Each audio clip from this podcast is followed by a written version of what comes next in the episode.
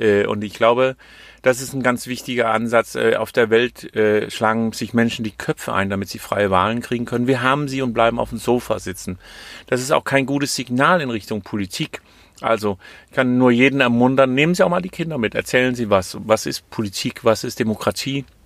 Und äh, ja, gerade eine Kommunalwahl müsste doch die Menschen wichtig sein. Da geht es um meinen Radweg, um meinen Müll, um meinen Kultur, um mein Theater, um meinen was auch immer.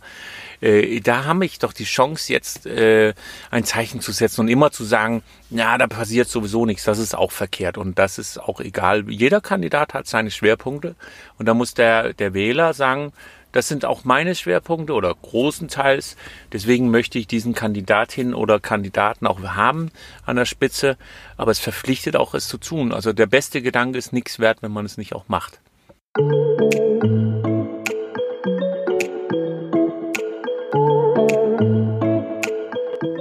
Ja, klarer und treffender könnte die Ansage von Klaus Ruhe-Matzen am 26. Mai wählen zu gehen nicht sein. Der Unternehmer ist einer von neun Kandidaten, die Oberbürgermeister der Hansestadt Rostock werden wollen. Der bisherige Amtsinhaber Roland Medling tritt nach 14 Jahren aus Altersgründen nicht mehr an. Das Rennen um seine Nachfolge ist längst entbrannt und könnte spannender und vielfältiger nicht sein. Und damit moin und hallo zum Wellenrauschen Podcast Nummer 3. Diesmal mit einem Special zur Oberbürgermeisterwahl in Rostock. Ja, wir haben uns in den letzten Tagen ein bisschen auf Spurensuche begeben, haben den Wahlkampf beobachtet und sind natürlich mit den Wählern und den einzelnen OB-Kandidaten ins Gespräch gekommen. Mit fünf von ihnen haben ich und meine Kollegin Marie Beuwirth etwas ausführlicher gesprochen und sie zu ihren Zielen und Chancen befragt. Gut vier Wochen vor der OB-, Kommunal- und Europawahl ist auch in Rostock der Wahlkampf entbrannt. An nahezu jeder Straßenecke hängen Plakate der OB-Kandidaten mit ihren Leitsprüchen. Klar ist, so bunt und vielfältig ging es bei einer Kommunalwahl in der Hansestadt lange nicht zu. Unter den neuen Bewerbern treffen politisch erfahrene Kräfte wie beispielsweise Finanzsenator Dr. Chris Müller oder Sozialsenator Steffen Bockhahn auf Quereinsteiger wie Klaus Matzen. Der gebürtige Däne könnte der erste ausländische OB einer deutschen Großstadt werden. Auch Uwe Flachsmeier von den Grünen und die Einzelbewerberin Sibylle Bachmann rechnen sich Chancen aus. Wie haben Sie den Wahlkampf bislang erlebt? Dazu zunächst Steffen Bockhahn von der Partei Die Linke. Ja, das ist es auf jeden Fall. Man äh, merkt, dass es ein ganz, ganz großes Interesse in der Stadt gibt äh, an der Frage, wer Nachfolger von Roland Medling wird, der 14, äh, 14 Jahre jetzt ähm, die Stadt als Oberbürgermeister geleitet hat. Und ähm, das ist eine total schöne Nachricht, finde ich, dass äh, so viele Leute ein Interesse daran haben. Das zeigt, dass Demokratie durchaus lebhaft ist. Das ist mir ähm, durchaus wichtig. Ja, und jetzt ähm, haben wir so die Hälfte der heißen Phase rum und äh, gehen auf die Zielgeraden. Ähm, und man merkt es am Schilderwald, man merkt es an der Anzahl der Diskussionsrunden, die stattfinden, ähm, dass das ganze Fahrt aufnimmt. Ich freue mich über ganz viele Fragen, die gestellt werden. Ähm, das äh, ist, eine, ist eine tolle Sache und ja, so ab und an wird es jetzt langsam ein bisschen kantiger. Aber das soll auch so sein, das gehört auch dazu, weil letztlich sollen die Leute sich entscheiden, wen sie am besten finden. Und ich würde mir ähm, vor allen Dingen wünschen, dass es ähm, gelingt, dass nicht ähm, tolle Botschaften, sondern tolle Inhalte das Entscheidende sind. Weil das eine ist, äh, den Bauch anzusprechen und das andere ist, eine gute Entscheidung für die Stadt zu treffen. Auch SPD-Kandidat Dr. Chris Müller und Einzelbewerber Klaus Ruhe-Matzen spüren ein hohes Interesse der Bürger an der OB-Wahl. Wir haben eine ganze Menge Veranstaltungen mit, mit viel, viel Publikum. Also Politikverdrossenheit spüren wir im Moment nicht. Die Menschen interessieren sich dafür, was wir zu sagen haben, äh, was in den nächsten Jahren in der Stadt passiert. Und wir haben viele interessante Themen. Es werden natürlich viele Versprechungen gemacht. Muss man mal gucken, was man davon am Ende wirklich bezahlen kann. Aber bisher empfinde ich das als sehr angenehm. Es ist anstrengend, aber angenehm super gut. Also für mich das Beste, was der Demokratie passieren kann, äh, dass ganz unterschiedliche Menschen sich einbringen mit völlig unterschiedlichen Sichtweisen und jeder Mensch hat Ecken und Kanten. Äh, keiner tritt hier an und sagt, ich bin hier der Heilige äh, oder ich habe das den tiefen Teller erfunden oder sonst was, sondern man hat eine Vorstellung, einen Plan für sich, für Rostock und sagt, das ist das, wofür ich stehe. Am Ende des Tages müssen 50 Prozent und ein Bürgerin oder Bürger sagen, das ist mein Bürgermeister oder Bürgermeisterin. Und wenn nicht, dann ist man das nicht.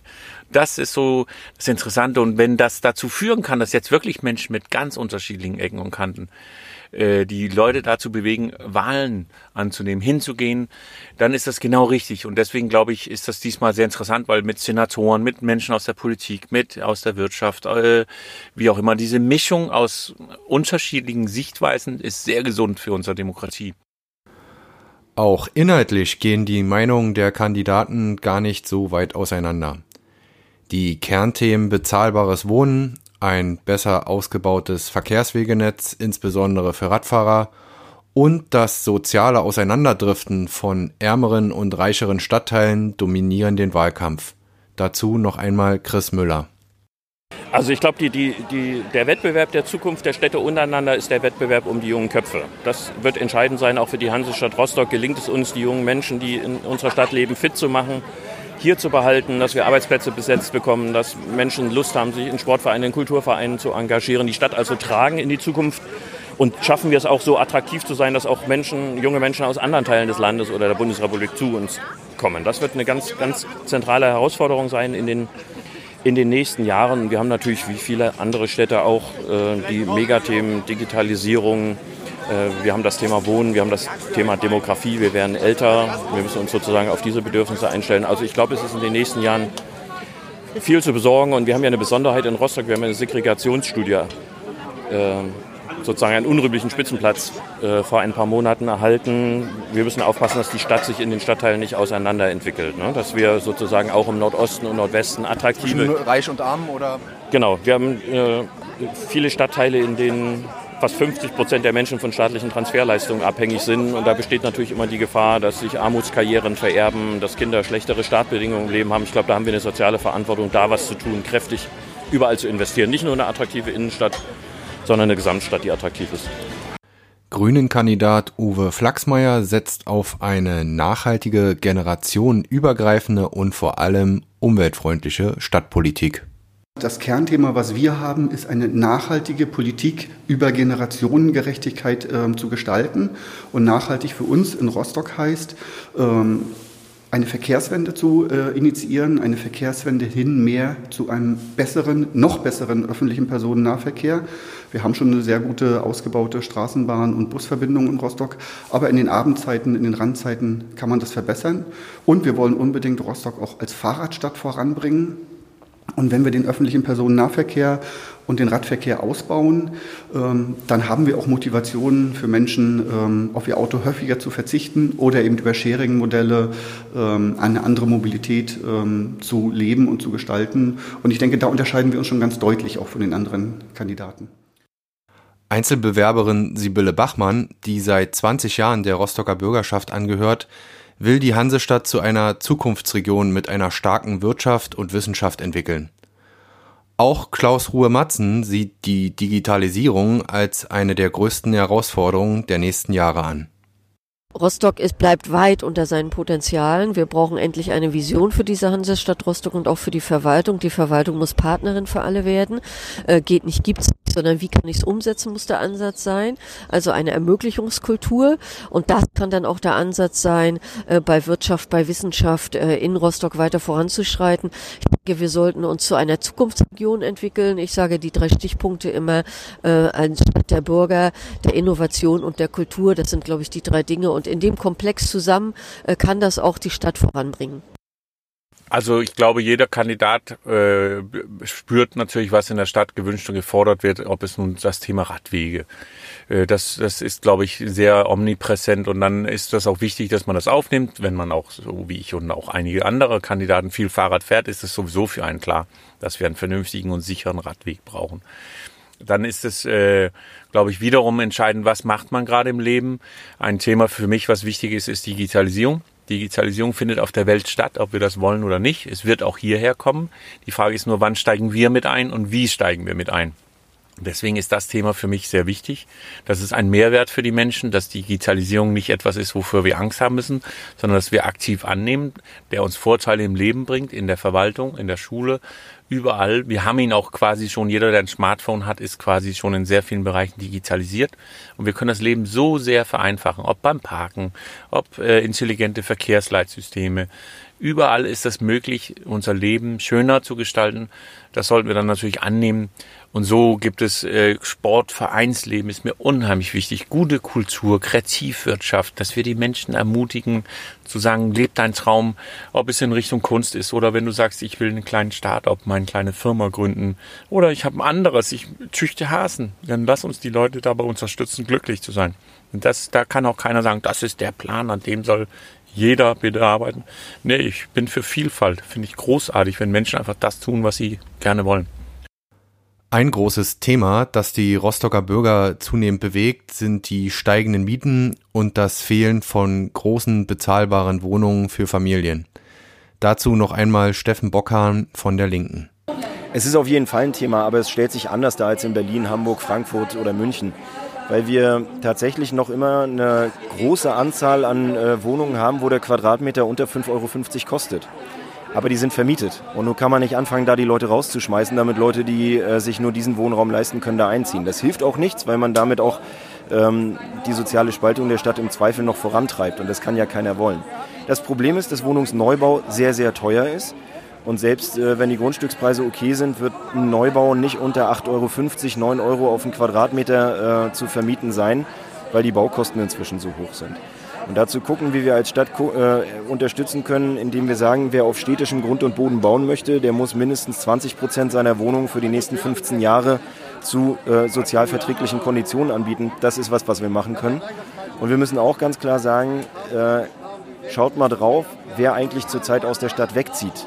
Und das sind vor allen Dingen junge Familien, die größeren Wohnraum brauchen die Spielplätze haben möchten und, und, und. Und genau da ist es ein bisschen eng und da müssen wir gucken, dass wir bei den Wohnungsbauprojekten, die wir anschieben, darauf achten, dass für genau diese Leute Wohnungen geschaffen werden, weil ich möchte aus zwei Gründen gar nicht, dass die rausziehen aus der Stadt. Erstens, wir brauchen auch junge Familien mit Kindern in der Stadt, sonst äh, funktioniert hier irgendwas nicht. Und zweitens, bevor eine Familie im Umland sich ein Haus baut und noch mehr Grund und Boden versiegelt wird, was auch ökologisch ein Problem ist und was auch äh, mehr Verkehr bedeutet und, und, und, möchte ich lieber gute Angebote für große und schöne und attraktive Wohnungen in der Stadt machen, die sich Familien leisten können. Da haben alle was davon. Einig sind sich alle Kandidaten darin, dass Kommunal- und Oberbürgermeisterwahlen wichtig sind und die Menschen für ihre Belange und Probleme vor Ort ihr Kreuz machen können.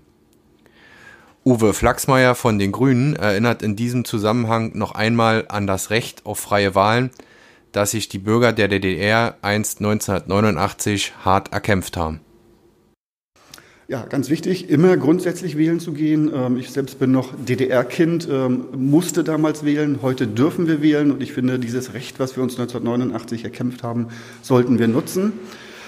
Die Europawahl am 26. Mai, die Kommunalwahl und auch die OB-Wahl sind Klimawahlen. Und ähm, wer langfristig für den Erhalt unserer Erde was tun will, vernünftig dort wählen will, sollte Grün wählen. Und ansonsten natürlich auch ganz wichtig, demokratische Kräfte wählen. Ähm, wir müssen den Rechten auch innerhalb der AfD und auch innerhalb mancher konservativer Parteien hier in Rostock, muss ich leider sagen, müssen wir die Stirn bieten.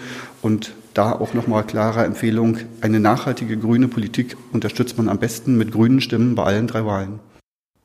Auch Klaus Matzen und Dr. Chris Müller werben zum Abschluss unserer kleinen Umfrage noch einmal leidenschaftlich dafür, dass die Rostockerinnen und Rostocker am 26. Mai ins Wahllokal gehen. Super ein Einsatz von Ihnen. Also erstens, es ist absolut egal, wo, wo die Menschen, ist natürlich nicht egal, aber Hauptsache, sie gehen wählen. Äh, machen Sie damit ein Zeichen. Demokratie ist wichtig. Ähm, wir wollen ja schließlich auch gerne danach meckern können, wenn irgendwas nicht so läuft, wie wir wollen, wenn man dann sagen kann, ich hatte auch einen anderen gewählt. Wer quasi nicht wählt, sollte dann auch danach nicht jammern. Äh, und ich glaube, das ist ein ganz wichtiger Ansatz. Äh, auf der Welt äh, schlagen sich Menschen die Köpfe ein, damit sie freie Wahlen kriegen können. Wir haben sie und bleiben auf dem Sofa sitzen. Das ist auch kein gutes Signal in Richtung Politik. Also ich kann nur jeden ermuntern, nehmen Sie auch mal die Kinder mit, erzählen Sie was. Was ist Politik, was ist Demokratie? Und äh, ja, gerade eine Kommunalwahl müsste doch die Menschen wichtig sein. Da geht es um meinen Radweg, um meinen Müll, um meinen Kultur, um mein Theater, um meinen was auch immer. Äh, da habe ich doch die Chance, jetzt äh, ein Zeichen zu setzen und immer zu sagen, ja, da passiert sowieso nichts, das ist auch verkehrt und das ist auch egal. Jeder Kandidat hat seine Schwerpunkte und da muss der, der Wähler sagen, das sind auch meine Schwerpunkte oder großenteils. Deswegen möchte ich diesen Kandidatin oder Kandidaten auch haben an der Spitze. Aber es verpflichtet auch, es zu tun. Also der beste Gedanke ist nichts wert, wenn man es nicht auch macht. Na, wir entscheiden über die, die Zukunft unserer Stadt. Was ist der Kurs? Äh, wo wollen wir hin? Was ist in den nächsten Jahren der Schwerpunkt? Ich freue mich, dass wir so eine Zusammenballung an Wahlen haben. Oberbürgermeisterwahl, Kommunalwahl und Europawahl das mobilisiert hoffentlich viele Leute. Denken Sie an das Thema Europa, die Ereignisse in Großbritannien muss uns allen irgendwie Warnung sein. Es lohnt sich also auch für Europa eine starke Stimme abzugeben. Also, liebe Rostocker und Rostocker, gehen Sie wählen, machen Sie Ihr Kreuz. Würde mich natürlich freuen, wenn ich eine breite Unterstützung bekomme, aber wichtig ist, dass wir alle unsere demokratischen Rechte wahrnehmen. Ja, das war's auch schon mit unserem Wahlcheck zur Oberbürgermeisterwahl 2019 in Rostock. Die ausführlichen Interviews mit Dr. Chris Miller, Klaus Ruhe-Matzen, Steffen Bockhahn, Uwe Flachsmeier und Sibylle Bachmann sind auf unserer Homepage unter www.wellenrauschen-mv.de zu finden. Dort stellen wir auch die vier weiteren Kandidaten zur OB-Wahl kurz vor. Wer unseren Wellenrauschen-Podcast auf dem Smartphone hören will, findet uns bei Spotify, iTunes, Deezer und Google Podcasts. Und natürlich würde ich mich freuen, wenn ihr uns auf Instagram unter Wellenrauschen-MV und auf Facebook unter Agentur Wellenrauschen folgt. Bis dahin, euer Oliver Kramer.